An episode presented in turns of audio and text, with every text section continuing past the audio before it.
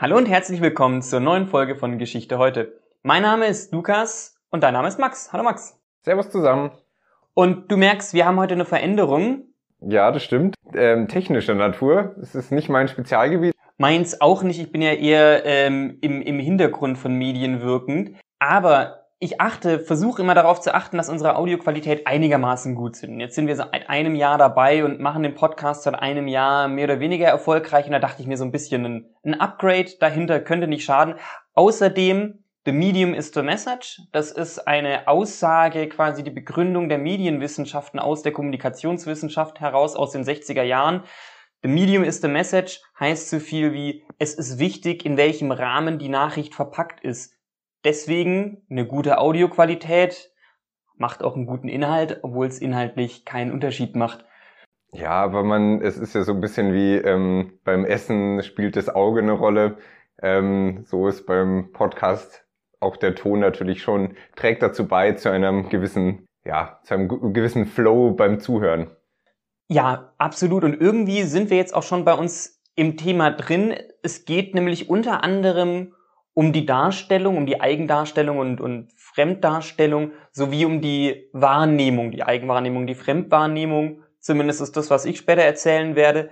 Das Thema unserer heutigen Folge ist allerdings die Darstellung von Frauen in der Politik. In der Geschichte natürlich. Und da sind wir natürlich ganz klar in der Darstellung irgendwo, wie man sich präsentiert. Ja, wie sich Herrscherinnen grundsätzlich darstellen oder darstellen lassen oder dargestellt werden. Also das sind natürlich auch schon unterschiedliche äh, Sachen, ähm, wie sie sich selbst vielleicht inszenieren würden oder dargestellt werden durch ein Medium oder äh, vielleicht andere Personen. Ähm, wir hatten ja letzte Folge ähm, Der König ist tot, lang lebe der König und diese Theorie mit den King's Two Bodies, mit dem natürlichen und dem politischen Körper schon so ein bisschen die Idee, wie sich Königinnen mehr oder weniger als König haben krönen lassen, also als, männ als vermeintlich männlicher Herrscher. Ähm, wenn das nochmal interessiert, äh, gerne nochmal in die letzte Folge reinhören. Aber da ist schon so ein bisschen durchgekommen, dass so eine Herrscherin sich vielleicht anders hat darstellen lassen wie ein männlicher Kollege, nenne ich es jetzt mal. Ähm, und das ist natürlich so ein bisschen, kann man sich fragen, was, was, was steckt da dahinter oder wieso kam es überhaupt zu dieser Darstellung und ähm, ja, wieso auch bei der Frau so speziell, muss man eigentlich sagen. Das würde ich mich tatsächlich auch direkt interessieren. Es kann ja einfach nur sein, dass wir aus einem falschen Feminismus heraus sagen, okay, wir schauen uns jetzt mal die Darstellung von Frauen, von herrschenden Frauen in der Geschichte an. Einfach nur, weil man es heutzutage macht, weil es Vogue ist. Du sagst gerade, aber es ist tatsächlich an der, an der Universität ein wissenschaftliches Gebiet und dazu wird auch aktiv geforscht. Also das, was wir machen, ist jetzt nicht falscher Internetfeminismus, äh, sondern Nee, tatsächlich nicht. Ähm, gerade, äh, das ist ganz spannend eigentlich an der Uni. Ähm, es gab lange Zeit die Frauengeschichte. Das ist eigentlich so ein bisschen die 60er, 70er Jahre ähm, reingegangen, ähm, dass man sich angeschaut hat, wie die Rolle der Frau in gewissen Zeiten ist. Ähm, aber davon ist man eigentlich weggegangen und es nennt man jetzt Geschlechtergeschichte oder jetzt äh, den englischen Begriff Gender Studies. Ähm, und da ist es so, dass es viel mehr darum geht, wie auch die Geschlechter zueinander stehen, ähm, mhm. in unterschiedlicher Weise ähm, und wie die Rolle der Geschlechter in der Gesellschaft in politischen Positionen, in herrschenden Positionen und überhaupt so ist. Also das kann man sich ja auch heute fragen, wie so eine langjährige Bundeskanzlerin äh, Angela Merkel wirkt und dargestellt wird oder wie Margaret äh, Thatcher, die in den 80er Jahren in Großbritannien äh, Premierministerin war, wie die sich dargestellt hat. War das ein Unterschied? Ähm, gibt es vielleicht große Parallelen in der Darstellung und auch in ihrer Selbstinszenierung? Liegen manche vielleicht auf der Hand, würde ich sagen. Wenn man sich mal so Bilder von den beiden anschaut, treten sie zum Beispiel beide extrem oft in Hosenanzügen oder in Kostümen auf. Mhm. Angela Merkel noch mehr in Hosenanzügen, Margaret Thatcher in sehr, ja, in ihren Kostümen. Wird auch genannt The Iron Lady, also die eiserne Dame, wegen, auch vermutlich auch wegen ihrer äußeren Erscheinung. Genau, beides sehr uniform und beides ja Margaret Thatcher zwar in, mit Rock, aber trotzdem beides ja in gewisser Weise durch diese uniformierte, so ein bisschen ins Männliche gehend oder das ist vielleicht falsch ausgedrückt, aber so ein bisschen, wie soll man, ja doch, oder? Also ich weiß, ich, wie, oder wie würdest du ja, das sehen? Mir, also, ich habe mir das in der Vorbereitung auch überlegt. An einem anderen Beispiel, wobei ich mir Margaret Thatcher auch rausgeschrieben hatte, wenn wir nochmal an diese The King's Two Buddies Theorie denken, mit der König ist tot, lang lebe der König, vielleicht ist einfach das, das Amt beziehungsweise der Body Politics hatte eine gewisse männliche Konnotierung. Also Menschen tendieren dazu, Dingen Eigenschaften zu geben. Wir sehen zum Beispiel Gesichter in Autos und in allen anderen Dingen. Vielleicht, äh, in denen übrigens keine Gesichter sind. Ähm, vielleicht interpretieren wir auch in, in so ein spirituelles Amt oder in so einen spirituellen Körper auch eine Geschlechtsrolle herein und diese Geschlechtsrolle ist in dem Fall männlich konnotiert.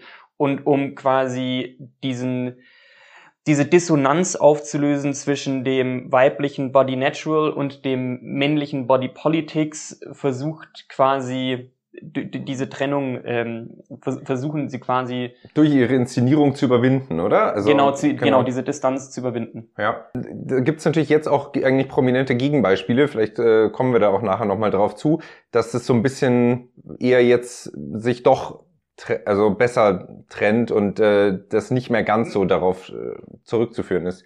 Ja, wir, wir kommen da später gerne nochmal darauf zurück, in, in einem positiven Sinne. Allerdings habe ich auch ein Negativbeispiel dabei, wie dieses Bild, was man denkt, was aus irgendwie den 60er, 70er Jahren ist, oder irgendwie im Anfang 2000er mit Angela Merkel, tatsächlich äh, immer noch aktiv ist und äh, zu einem Rücktritt einer Ministerin geführt hat. Mhm.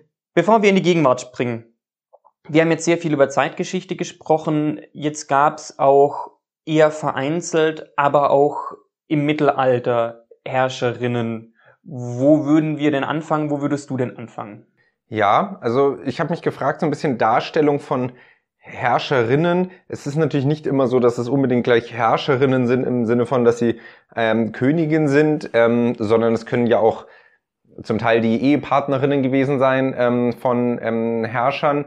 Ähm, und ich habe mir so ein paar Beispiele rausgesucht und ich möchte gar nicht zu stark da irgendwie ins Detail gehen, sondern eigentlich wirklich nur auf die Darstellung kurz eingehen und vielleicht das so als Impuls nehmen, um da nochmal einfach drüber kurz zu reden, ähm, wie da ihr Körper inszeniert wird.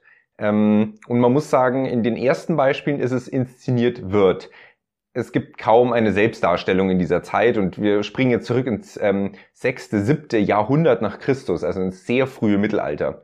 Und da gab es eine Frau ähm, namens Theodelinde. Theodelinde von Bayern. Und diese Theodelinde von Bayern hat geheiratet, zweimal und zweimal einen König geheiratet. Das ist schon eine Besonderheit. Ähm, und zweimal auch einen König geheiratet vom selben Land, nämlich vom Langobardenreich. Das ist das heutige Norditalien. Die Lombardei, heutige Hauptstadt Mailand, kommt, mhm. ist praktisch der Name noch daher. Das ist ein norditalienisches ähm, äh, ja, Gebiet. Und dieses Langobardenreich, da hat sie geheiratet und sie hat zweimal hintereinander den König geheiratet. Der erste ist kurze Zeit danach gestorben. Dann hat sie sich direkt wieder durchgesetzt und hat den zweiten geheiratet. Be bevor es jetzt richtig awkward wird, das war aber hoffentlich der Bruder. Ähm, nee, das waren, die waren sogar eher verfeindet. Ach, okay. Der zweite war ein äh, Thron-Pretender, äh, also Anwärter, ähm, und ähm, den hat sie dann genommen, um ihre Herrschaft zu sichern. Mhm. Und das ist jetzt schon praktisch ihre Darstellung. Sie wird nämlich zu dieser Zeit, gibt es eine Chronik, eine sehr, sehr bekannte Chronik in der Geschichtswissenschaft von Paulus Diakonus, einem Gelehrten, und der hat eine, ein großes Buch über dieses Langobardenreich geschrieben. Und er stellt sie in den Mittelpunkt. Nicht die Männer, nicht diese beiden Könige, sondern sie. Und sie wird beschrieben als Herrscherin und besonders, und das ist die erste, der erste wichtige Punkt, als christliche Herrscherin. Denn man muss sagen, das Langobardenreich war heidnisch. Es hatte eine, praktisch noch eine germanisch-skandinavische ähm, Religion und Theodolinde als bayerische Herzogstochter, die da eingeheiratet hat, war schon christlich, war schon ähm, praktisch römisch-katholisch, würde man sagen. Und sie hat dort das Christentum verbreitet. Sie war maßgeblich daran beteiligt, dass dort Kirchen gebaut werden und Klöster und ähm, so. Und de, der erste Punkt ist, dass in dieser Chronik sie als christliche ähm, ja, Herrscherin dargestellt wird, als jemand, der das Land befriedet, als jemand, ähm, der sehr positiv darauf einwirkt, mit positiven Eigenschaften konnotiert wird, immerzu als großzügig, als großmütig, als so eine Art Mutter des Volkes. Ähm, und das ist die erste wirkliche Darstellung im Mittelalter von jemand, von einer Frau, ähm, mhm die ähm, mit hier ganz klaren Eigenschaften äh, in Verbindung gebracht wird. Also mit einem mit einer christlichen praktisch Gutmütigkeit, äh, die sie in dieses Land der Heiden bringt. Wenn du gerade Chronik gesagt hast, diese Darstellung ist allerdings eine geschriebene Darstellung. Geschrieben. Es gibt auch äh, es gibt mehr oder weniger keine zeitgenössischen äh, Bildnisse, sondern das mhm. ist jetzt erstmal ein, ein geschriebenes Buch, genau. Also hier die erste fand ich ganz interessante Darstellung und deswegen so, so besonders, weil sie sich abhebt von den Männern, die untergehen eigentlich in der Darstellung mhm. gegenüber von ihr. Das so als erstes. Also das fand ich ganz spannend. Und hier ganz wichtig, christliche Darstellung von, von einer Frau. Wir kommen nämlich jetzt zur zweiten Darstellung, zum zweiten Beispiel, auch im Mittelalter, aber deutlich später, Spätmittelalter, hundertjähriger Krieg, Frankreich gegen England. England marschiert in Frankreich an, er erobert große Teile Frankreichs. Ähm, es ist praktisch ein, ein Anwärterkrieg, wer die englische und französische Krone haben darf oder ob sie zusammenfällt. Ähm, 14. bis 15. Jahrhundert. Und im hundertjährigen Krieg kommt es zu einer Belagerung. Belagerung von Calais, einer sehr bekannten äh, Belagerung einer Stadt. Calais, Norden Frankreichs heute, ähm, wurde dann von den Engländern damals erobert und war auch mhm. sehr lange englisch. Und bei dieser Belagerung, die Briten belagerten diese französische Stadt und gewannen. Und die Stadt war umzingelt und es kam dazu, dass die sich ergeben haben, die, die Bewohner und Bewohnerinnen Calais und vor den König von England traten. Und neben ihm saß seine Frau. Und davon gibt es jetzt auch Bilder. Mhm. Es gibt eine Bildchronik und einen Text dazu. Und seine Frau, also der englische König war Eduard III. und seine Frau war Philippa von England. Die saß neben ihm. Es gibt äh, auch diesen, eben diesen Bildband. Und ähm, es kommt dann dazu, dass diese sechs Gefangenen für die Stadt stehen, äh, vor sie treten und um Gnade betteln. Und Eduard III. als rechtmäßiger Herrscher, jetzt neuer Herrscher Calais und ähm, alles nach Recht und Ordnung, es ähm, war so recht, dass er die, die sich verteidigt haben, hinrichten hätte lassen können. Es waren alle sechs. Ähm, und er verurteilt sie zum Tode. Mhm. Dann ist es in dieser Bildchronik so, dass man sieht auf einem Bild, wie diese Philippa von England in Tränen ausbricht. Und wie sie um Gnade bettelt bei ihrem Mann. Und sagt, ähm, Eduard, bitte lass ähm, hier Gnade walten. Und das ist der zweite große Punkt im Mittelalter. Neben dieser christlichen Darstellung von Frauen ist es die ja, weibliche Seite, die hier zum Vorschein treten mag. Man, es ist jetzt mal ohne, ohne Bewertung hingestellt, die sozusagen Männer berührt, Emotionen zeigt. Ähm, und das auf positiven Sinne, denn Eduard III. sagt, okay, wenn meine Frau das so wünscht, dann lasse ich die Stadt unverwüstet und diese sechs am Leben, die stellvertretend dafür stehen. Also fast schon so ein bisschen, es wirkt so ein bisschen, als wäre in der Darstellung, gäbe es eine ganz klare Trennung, die, die sachliche, die Fachebene, die faktische Entscheidung, in dem Fall über das Hinrichten der, der sechs Verteidiger, getroffen vom Mann. Das Emotionale vielleicht so, hm, naja, die haben ja auch nur für ihre Stadt gekämpft, eigentlich ist da jetzt nichts Verwerfliches dran. Diese Gefühlsebene, das dargestellt von der Frau. Das Besondere an dieser Bilddarstellung ist, man ist sich nicht sicher, ob das überhaupt stimmt. Es stimmt, dass die Stadt unverwüstet blieb und dass die Leute nicht hingerichtet wurden. Es, man weiß nicht, ob tatsächlich die Königin anwesend war. Das ist mhm. eher zu bezweifeln. Und das ist eigentlich der Clou, was du gerade gesagt hast. Diese Frau steht hier für die Emotionen in der Politik. Wenn, also sollte sie tatsächlich nicht dabei gewesen sein, würde sie ja sogar für die Gefühle des Mannes stehen. Genau. Und das ist hier das Interessante. Also, dass die Frau hier ganz klar konnotiert wird mit Emotionen mhm. als Herrscherin. Mhm. Ähm, und das äh, ist eine wirklich einmalige Darstellung. Es ist sehr bekannt, findet man auch sehr schnell im Internet, wenn man das äh, googelt, diese Belagerung von Calais. Lohnt sich mal anzuschauen. Das ist ähm, wirklich ja äh, ganz besonders. Ähm, grundsätzlich ist es hier so, also im Mittelalter haben wir zum einen diese sehr christliche Darstellung der Frau und dazu gehört auch ganz klar das Nonnentum, eine Keuschheit und überhaupt, dass sich ja im Adel ähm, durch Heiraten ähm, sich sozusagen ja Dynastien zusammengerauft haben, ähm, Bündnisse geschmiedet wurden und Liebe und Ehe wird sozusagen ähm, ist verbunden. Es, es gibt praktisch da keine Trennung ähm, und die Sexualität findet auch nur in der Ehe statt. Warum sage ich das? Weil jetzt, wenn wir weitergehen in der Geschichte in der Rena zur Renaissance, verändert sich das schlagartig. Alle diese Sachen, die ich, die praktisch jetzt gerade waren. Also all diese Motive. Ändern sich mhm. jetzt im Laufe der Zeit und man sagt sogar, obwohl es jetzt eigentlich weitergeht und Richtung Moderne, vom Stand her hat es die Frau deutlich schwerer ab jetzt. Ähm, Im Mittelalter, durch diese Konnotierung, wurde die Frau auch als ja verehrt in gewisser Weise und so ein bisschen ja oft, oftmals ja auch besonders besonders geschützt und ähm, stand eben auch durch diesen Pakt mit dem im Adel ähm, so in einer besonderen Stelle.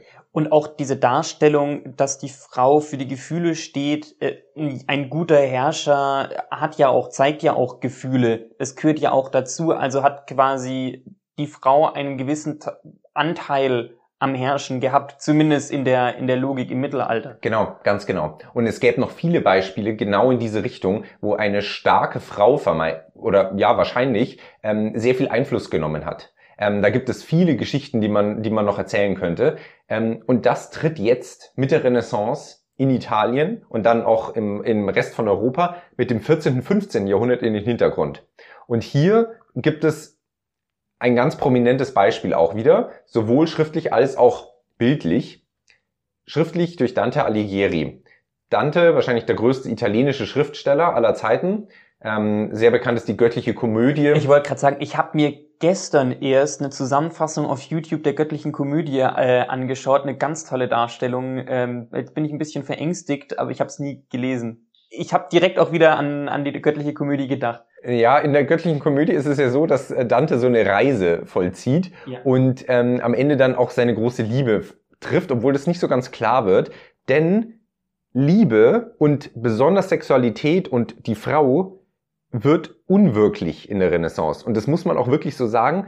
Es geht in eine Art der Asexualität in der Renaissance. Die Frau tritt komplett in den Hintergrund. Und es liegt daran, dass der Adel abgelöst wird durch neue Fürsten, und zwar Fürsten, die besonders auf wirtschaftlicher Basis stehen. Mhm. Das ist äh, ganz prominent auch die Medici zum Beispiel in Florenz, diese ganzen Kaufmannsfamilien. Wurde nicht auch in Norditalien das, die, die Börse erfunden und die moderne Buchhaltung? Genau, genau. Also im 15. Jahrhundert in Italien dieser ganze Handel und diese ganze neue Kaufmannsschicht, die praktisch wie neue Fürsten auftreten. Mhm. Aber in diesen Familien treten die Frauen komplett in den Hintergrund. Komplett. Es gibt praktisch keine prominenten Frauen mehr, die nach außen treten. Und das zieht sich jetzt bis ins 19. Jahrhundert. Und ich sage schon mal das Schlagwort vorneweg, das wird auch für die Moderne relevant, nämlich persönliches und öffentliches Leben wird strikter getrennt und die Frau wird aus der Öffentlichkeit komplett zurückgehalten. Was im Mittelalter überhaupt nicht war, ist jetzt mhm. praktisch durch diese Trennung von viel mehr persönlichem und öffentlichem Leben, wie wir es auch heute kennen, wo es wieder vielleicht mehr vermischt wird, das können wir dann auch noch kurz vielleicht äh, diskutieren, aber wird durch diese Trennung die Frau komplett rausgenommen und die Frau verschwindet ähm, mhm. eigentlich aus der Öffentlichkeit. Und wenn sie dargestellt wird, dann wird sie als Edelfrau bei den Renaissance-Künstlern in Italien bei den großen Malern, dann wird sie als sehr ästhetisches Wesen dargestellt, eher spirituell, so wie auch bei Dante in der göttlichen Komödie schriftlich, als etwas Unwirkliches. Sie wird komplett wirklich komplett asexualisiert meistens. Mhm. Ähm, und wenn, dann wird sie eher so als mystisches Wesen dargestellt. Man kennt zum Beispiel vielleicht das Bild ähm, von Botticelli, die Venus. Ähm, da ist sie zwar komplett eine, eine nackte Frau, aber das ist mhm. wie eine griechische mythologisches Wesen, ähm, was hier praktisch in Vorderschein trifft und es hat keine, keinen Wirklichkeitsbezug. Und so ist, zieht sich das durch, durch die Renaissance und es liegt muss man sagen, da gibt es auch viel Forschung dazu. Es ist ein ganz spannendes Forschungsfeld, wohl an dieser Umstrukturierung der Politik. Also quasi ist die Darstellung in der Renaissance von herrschenden Frauen non-existent. Non-existent. Alle mächtigen Frauen treten eigentlich in den Hintergrund. Und es gibt dann mächtige Frauen, zum Beispiel Queen Elizabeth, die erste von England mhm. im 16. Jahrhundert, mhm. die wir auch letzte Folge schon angesprochen haben. als mächtige Königin Englands, aber auch sie ist komplett asexualisiert. Sie ist ja das beste Beispiel für diese Theorie, The King's Two Bodies. Ja. Als Body Political, wie sie nach außen auftritt, ist sie King von England im Endeffekt. Und sie ist komplett unwirklich als Frau in der Öffentlichkeit. Dieses Persönliche tritt komplett in den Hintergrund. Sie, sie wurde ja auch, das hatten wir letzte Folge schon besprochen, als König bezeichnet. Sie war nie Königin, sie war König. Genau. Und das zeigt eigentlich das äh, Ganze schon, wie sich hier entwickelt. Ähm, also auch selbst Frauen, die mächtig sind, werden als Frau komplett in den Hintergrund gestellt, das Persönliche.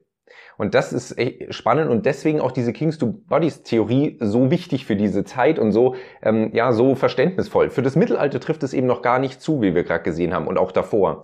Und es gibt noch ganz spannende Tendenzen dann. Ähm, das zieht sich dann wirklich bis in die Neuzeit, diese Theorie, weil dieses persönliche und öffentliche Leben sich so stark trennen. Und umso mehr die Wirtschaft in den Vordergrund tritt, Mhm. Umso mehr trennt sich ja öffentliches und persönliches Leben zu dieser Zeit, bis dann in die Industrialisierung im 19. Jahrhundert. Und die Frauen treten immer mehr aus der Öffentlichkeit. Und es wird immer mehr ein eher der Familienverbund wichtig im Privaten, wenn man jetzt nicht bei den Herrschenden schaut.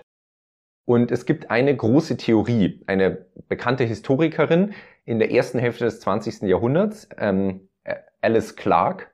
Ähm, die ist Historikerin, ist auch Sozialistin, ist politisch sehr aktiv kann man so als auch eine Vorreiterin des Feminismus sehen. Ähm, und die hat ganz stark den Kapitalismus ähm, kritisiert dafür, dass er die Abhängigkeit der Frauen verstärkt hat im 19. Jahrhundert und im, schon vielleicht im, im England sogar ein bisschen davor, im 18. Jahrhundert, wo er die Industrialisierung früher einsetzt. Und der Kapitalismus, das ist vielleicht auch ein bisschen überspitzt äh, bei ihr alles dargestellt, aber ähm, im Endeffekt geht es auch wieder darum, dass durch das Wirtschaftssystem und durch die Wichtigkeit des Geldes der Mann immer mehr an Einfluss gewinnt und immer mehr sozusagen so ein, ja, nee, vielleicht eher, ich sollte vielleicht eher sagen, so eine Art, so ein, ja. Eine Art Abhängigkeit gegenüber der Frau herstellen kann. Genau. Der Mann, der arbeitet ja. und das Geld hat in einer Welt, in der Geld das Entscheidende ist, kann die Frau ohne den Familienernährer, wie man in den 50er Jahren gesagt hat, nicht überleben. Ja, genau, ja. Ich hätte es nicht besser formulieren können. Ich muss sagen, da fehlt mir die Worte, aber das war genau das, genau, ja. Und da, damit sind wir praktisch, und das ist, gilt jetzt praktisch bis in die 60er Jahre rein, bis zur 68er Revolution. Und dann sind wir ja praktisch jetzt im heutigen, in den heutigen Verhältnissen, ähm, die sich dann daraus entwickeln. Aber das zeichnet so die Geschichte der, der Darstellungen von Frauen. Also kann ich vielleicht so ein bisschen zusammenfassen. Einerseits hat es hatten es Frauen als Herrscherinnen schwer, offenbar, beziehungsweise Frauen in der Geschichte sowieso. Gut, das sowieso. Das sowieso. Aber wenn wir im Mittelalter anfangen, war die Frau symbolisch für die Gefühle. Heutzutage würde das natürlich negativ konnotiert werden mit die, die emotionale Frau und Emotionen haben in der Politik nichts verloren.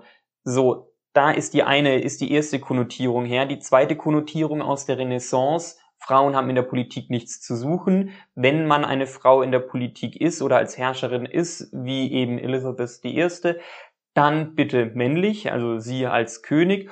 Und dann nochmal ein bisschen später in die Abhängigkeit des Mannes, also Frauen haben wirklich überhaupt gar nichts zu bedeuten. Und jetzt kommen Margaret Thatcher, Angela Merkel. Ja, Theresa May. Theresa May. Ähm, und, und so weiter, äh, äh, sehr viele mehr ähm, und ich denke, viele befinden sich so ein bisschen am Übergang. Margaret Thatcher ist, glaube ich, wirklich ein gutes Beispiel, weil sie relativ früh eine sehr, sehr, äh, ja, sehr beeinflussende Premierministerin war. Aber sie trat ja wirklich fast schon mil militärisch auf, mhm. muss man ja fast sagen, so ihr, ihr Auftritt, ihr Wesen. Ähm, und ähm, ich würde sagen, wenn man das vergleicht mit Theresa May, dann sieht man ja auch den Unterschied. Theresa May hat zum Beispiel ja geweint am Schluss, wie sie zurückgetreten ist in der Öffentlichkeit. Was sie ja negativ angelastet worden ist. Extrem negativ. Da hieß es dann ja die Schwäche und ähm, das, äh, das kann ja nicht sein. Und da sind die Emotionen praktisch komplett fehl am Platz gewesen, in, im, im, ja, in den Augen der meisten, ähm, möchte man sagen. Aber wenn ein Mann Emotionen zeigt, dann wird es ja oftmals sogar so eher positiv konnotiert. Der Kniefall in Warschau war von Willy Brandt, oder? Genau, genau. Ähm, Ende der äh, 60er, dieser Kniefall in Warschau ähm, und auch überhaupt so die Geste, dieses, ja genau, dass sich Willy Brandt praktisch berührt zeigt ähm, vor der Geschichte, das war ja ein sehr positives Signal in den Medien. Und da gibt es auch noch zahlreiche weitere Beispiele. Also ähm, hier sind wir jetzt an dem Punkt, und ich glaube, da ist auch dein Beispiel gleich noch, vielleicht sogar noch einen Schritt weiter, ähm, dass, dass diese Emotion immer noch bei Frauen so ein, ja, so ein bisschen ein schwieriges Thema ist in der Politik. Das sehen wir gleich, ja. Ich würde allerdings gerne kurz einen Pauseknopf drücken, nicht ihr an euren Endgeräten, sondern wir von dem, was wir gesagt haben, weil jetzt muss der, jetzt muss die Medien, jetzt muss die Kommunikation mit dazukommen. Wir haben seit dem 20. Jahrhundert eine andere Art der Kommunikation. Es gibt Massen. Dieses Wort Masse, es gibt Psychologie der Masse plötzlich, also die Urbeginne der Soziologie und daraus folgend massenmediale Kommunikation. Massenmedien gibt es, Radio, Zeitung. Das funktioniert. Auf, aus dem Grund müssen wir jetzt erstmal so ein bisschen schauen, wir, wir sind jetzt in einer anderen Zeit andere Darstellung, massenmediale Darstellung. Jetzt kommt, wenn wir uns über massenmediale Kommunikation unterhalten, wieder die Laswell-Formel, wer sagt was, zu wem, in welchem Kanal, mit welchem Effekt. Sagt, das sind verschiedene Bereiche von der, der Kommunikationstheorie. Ich würde vorne anfangen, nicht jeden dieser, dieser Bereiche machen, sondern ich würde beim Empfänger anfangen. Relativ basic erstmal. Also Empfänger bedeutet derjenige, der Massenmedien äh, liest und, und, und empfängt. Quasi du und ich, wenn wir Zeitung lesen. Du, liebe Hörerinnen, lieber Hörer, wenn du unseren Podcast hörst, bist Empfänger. Was passiert? Es gibt prinzipiell erstmal wird eine Information aufgenommen das ist einfach nur dieses Aufnehmen einer Information. Der nächste Schritt ist die Informationsverarbeitung. Da gibt es verschiedene Möglichkeiten. Relativ vereinfacht gesagt, wir versuchen Informationen, die wir aufnehmen, zu systematisieren, zu kategorisieren und einzuordnen. Und indem wir Informationen einordnen, geben wir ihnen eine gewisse Bedeutung. Auf Deutsch, wir übertragen aus unseren Erinnerungen, aus dem, was wir gelernt haben, auf die neuen Informationen, die wir bekommen, ist ja per se nicht falsch. Das ist ja, das macht, das ist ja das ganz Normalste. Eine Nachfrage habe ich dazu. Ist denn dieses Modell wirklich nur auf die Massenmedien bezogen? Das Weil man könnte ja dieses Empfänger sagen, das trifft ja auch schon damals zu, wenn man die Frau so dargestellt hat, mit dieser Intention und die Empfänger, die das gesehen haben, das war natürlich ein viel kleinerer Kreis, wie du heute sagst, ähm, aber auch die haben ja dann gesehen, ah, die Emotion ist mit der Frau konnotiert. Die haben das empfangen damals, also auch wenn es vielleicht nur der Gelehrtenkreis war. Also das Empfänger-Sender-Modell ist kein Modell, das explizit für die mhm. massenmediale Kommunikation ist, sondern das ist ein ganz normales Kommunikationsmodell. Also könnte man auf all die Beispiele eigentlich auch schon anwenden? Könnte man auf all die Beispiele schon anwenden, jetzt mal explizit tatsächlich für die, für die Massenmedien, mhm. äh, weil da eine gewisse Einseitigkeit ähm, herrscht. Auch das, was passiert mit der Informa äh, Informationsaufnahme und Verarbeitung, das hat an sich noch nicht mal was mit Medien oder mit Kommunikation selbst zu tun. Ähm, das kann beim Autofahren sein, wenn man ein Straßenschild sieht. Das mhm. ist ja auch eine mhm. Informationsaufnahme, Informationsverarbeitung. Was hat dieses Straßenschild mhm. da zu bedeuten? Ähm, und dann und man hat, deutet ja sogar das Zeichen. Man deutet, genau, man deutet, ja, wobei, das ist ja auch wieder eine Kommunikation. Dann nehmen wir, ja. lassen wir mal diesen Kommunikationseffekt ja. weg, nehmen das Straßenschildbeispiel im Auto. Wir sehen dieses Straßenschild, haben Erfahrung, also haben einerseits was in der Fahrschule darüber gelernt, haben aber auch eigene Erfahrungen und schließen aus unserer Erfahrung, aus dem, was wir gelernt haben, auf die jetzt kommende Situation. Ist es ein Stoppschild? Wir halten an. Ist es ein Vorsichtsschild und denken uns, na, mhm. da fallen eh keine Steine runter, wenn ich jetzt genau dran vorbeifahre, ist mir wurscht, ich fahre mhm. auf der Landstraße trotzdem mit den 100 an dem, an dem Felsen dran vorbei. So, da haben wir draus gelernt. Das führt allerdings dazu, dass wir jetzt bei der Entscheidungsfindung sind, relativ weit vorne angefangen. Die Entscheidungsfindung beruht nämlich auf Heuristiken. Unsere historischen Daten würde der äh, Informatiker sagen. Also unsere Erinnerungen können natürlich verzerrt sein. Einerseits merken wir uns andere Dinge, wir merken uns extremst positive oder extremst negative Beispiele viel stärker. Wir verbinden zwei, also wir, wir verbinden zwei Wahrscheinlichkeiten oder zwei Ereignisse, obwohl sie unabhängiger Natur sind. Also wir schließen von dem einen auf das andere, obwohl sie nichts miteinander zu tun haben.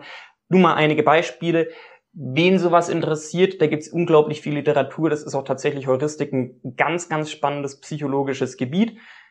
Um wieder zurück in die massenmediale Kommunikation zu kommen, wir bekommen eine Information von den Massenmedien, sehen ein, ein Bild, in dem Fall das Bild von Margaret Thatcher und verbinden mit diesem Bild sofort was. Das mhm. läuft automatisch im Hintergrund. Und was verbinden wir da? Jetzt haben wir schon gesagt, wir haben aus der Geschichte gelernt, okay, Frauen dürfen nicht in die Politik mhm.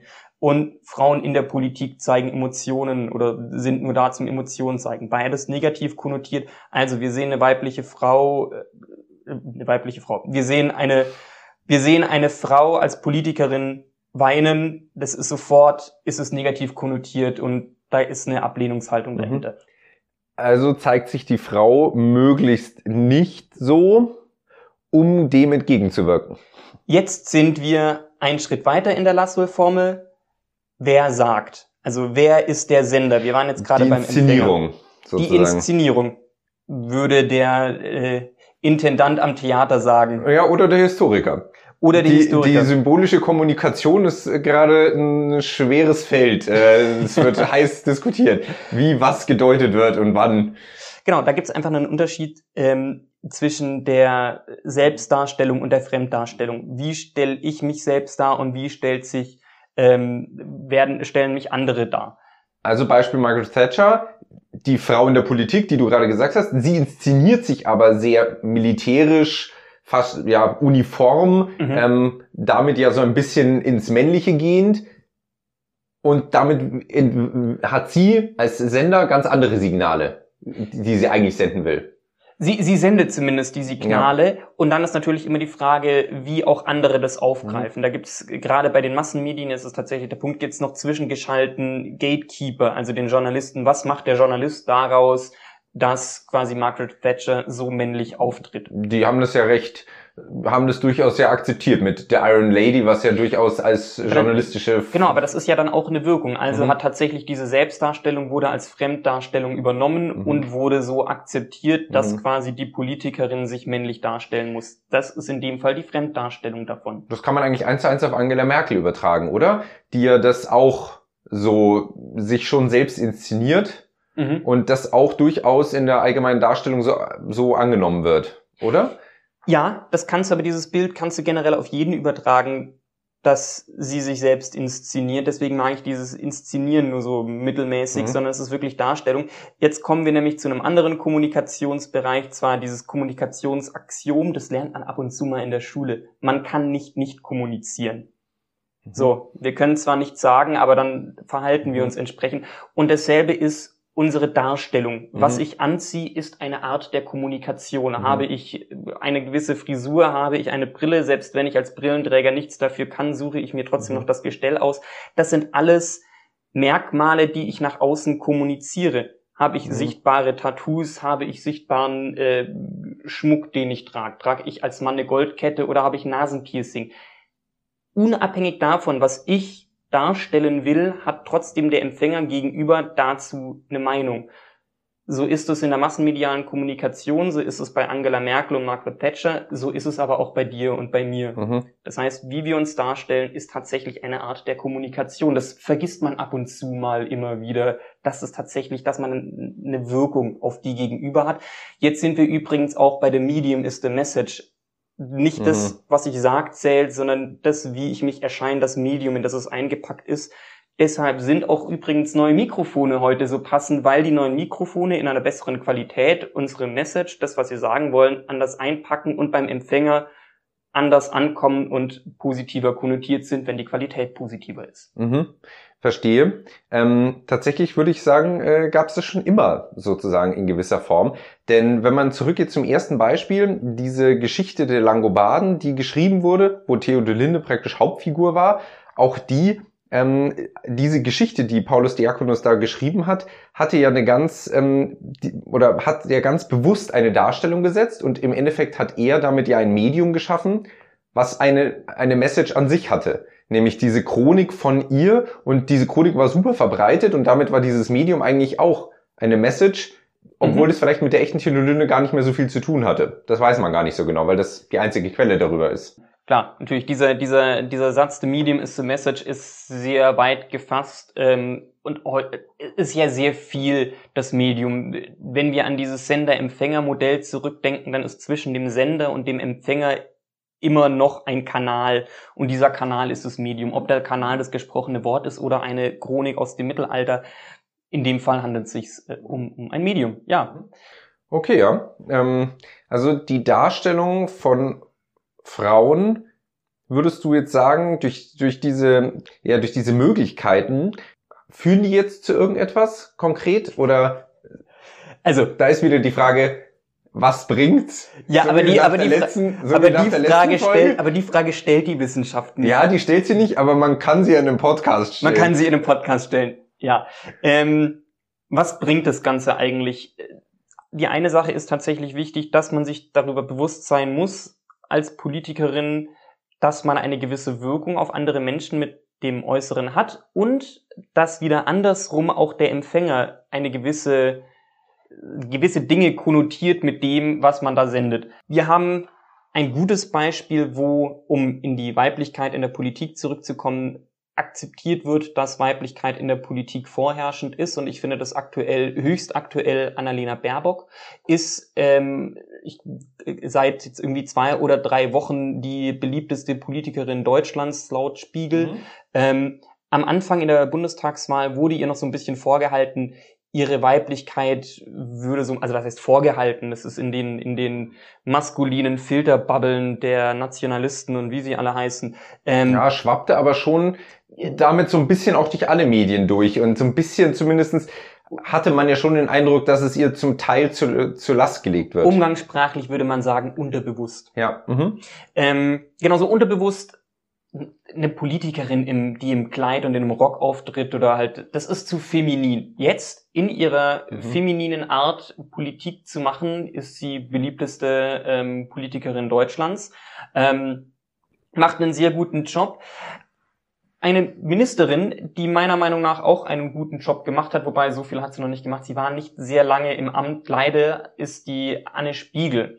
Ähm, kurze Zusammenfassung, das ist vor anderthalb, zwei Monaten oder vor einem Monat gab es diesen, gab es den Fall. Das ist die die ehemalige ähm, Bundesfamilienministerin gewesen, die davor Umweltministerin in Rheinland-Pfalz war während der Flutkatastrophe. Und dann gab es nach der Flutkatastrophe, also die Flut ist da schon durch, hat schon Menschen getötet, hat vielen Menschen das Zuhause geraubt, gab es eine Krisensitzung, an der sie nicht teilgenommen hat, weil sie im Urlaub war. Ja, okay, auch Politiker brauchen Urlaub, auch Politiker sind Menschen. Naja, auf jeden Fall ähm, musste sie dann zurücktreten, dass sie da nicht teilgenommen hat, beziehungsweise aus einem anderen Grund ist meine Meinung, warum sie dann zurücktreten müsste, weil auf jeden Fall der... Und das ist eigentlich der spannende Punkt, oder? Die Darstellung wes weswegen nämlich... sie, genau, weswegen sie eigentlich zurücktreten musste, Aha. weil sie musste meiner Meinung nach nicht wegen des Fehlens zurücktreten, sondern eher, weil sie eine Frau ist. Ja. Wir können den Fall uns jetzt nochmal in Ruhe anschauen.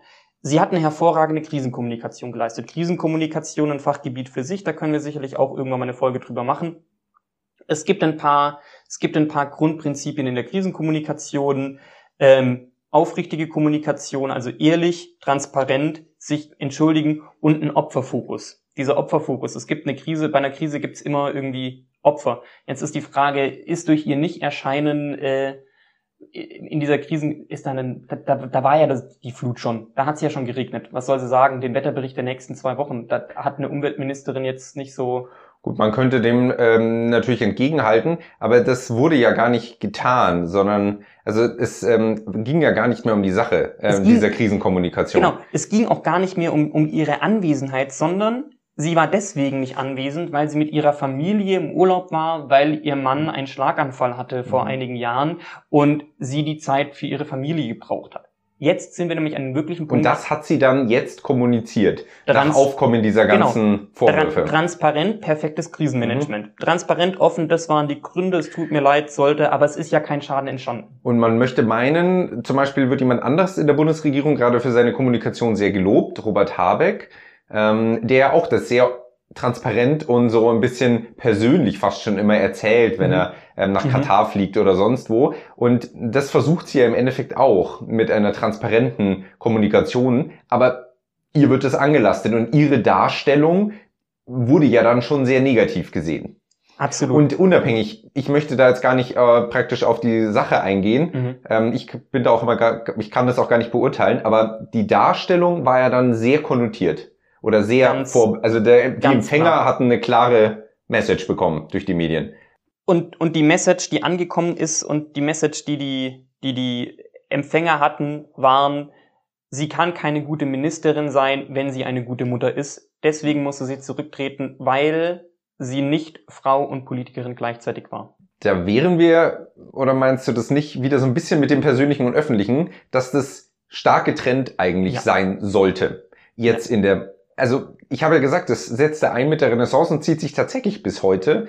Dieses persönliche und öffentliche Leben, das sind schon noch zwei Paar Stiefel, immer noch, oder? Auch, also auch gerade bei, ich nenne jetzt äh, explizit das nochmal, weil das für die ganze Geschichte gilt, für Herrscherinnen, also für mächtige Frauen. Das wäre mein Einwand gewesen. Diese Trennung existiert auch meiner Meinung nach immer noch, allerdings nicht für jeden in unserer Gesellschaft gleich, sondern explizit für Frauen stärker. Stärker. Wenn Männer in der Politik ihre Familie zeigen, dann ist das was Positives. Dann Mhm. wird es positiv mit verbunden. Die First Lady, wenn man an den amerikanischen Präsidenten denkt, ist ein wichtiger Teil. Und wenn äh, es keine gute Beziehung zwischen dem Präsidenten und der First Lady gibt, dann ist das immer ein riesengroßer Skandal. Also da hat die Familie was in der Öffentlichkeit zu suchen, aber nur Mhm. die Familie des Mannes, nicht die Ja. Familie der Frau. Dass der arme Herr einen Schlaganfall hatte und deswegen selbstverständlich mal auch mal Mhm. Zeit mit der Familie verbracht werden muss mit den Kindern.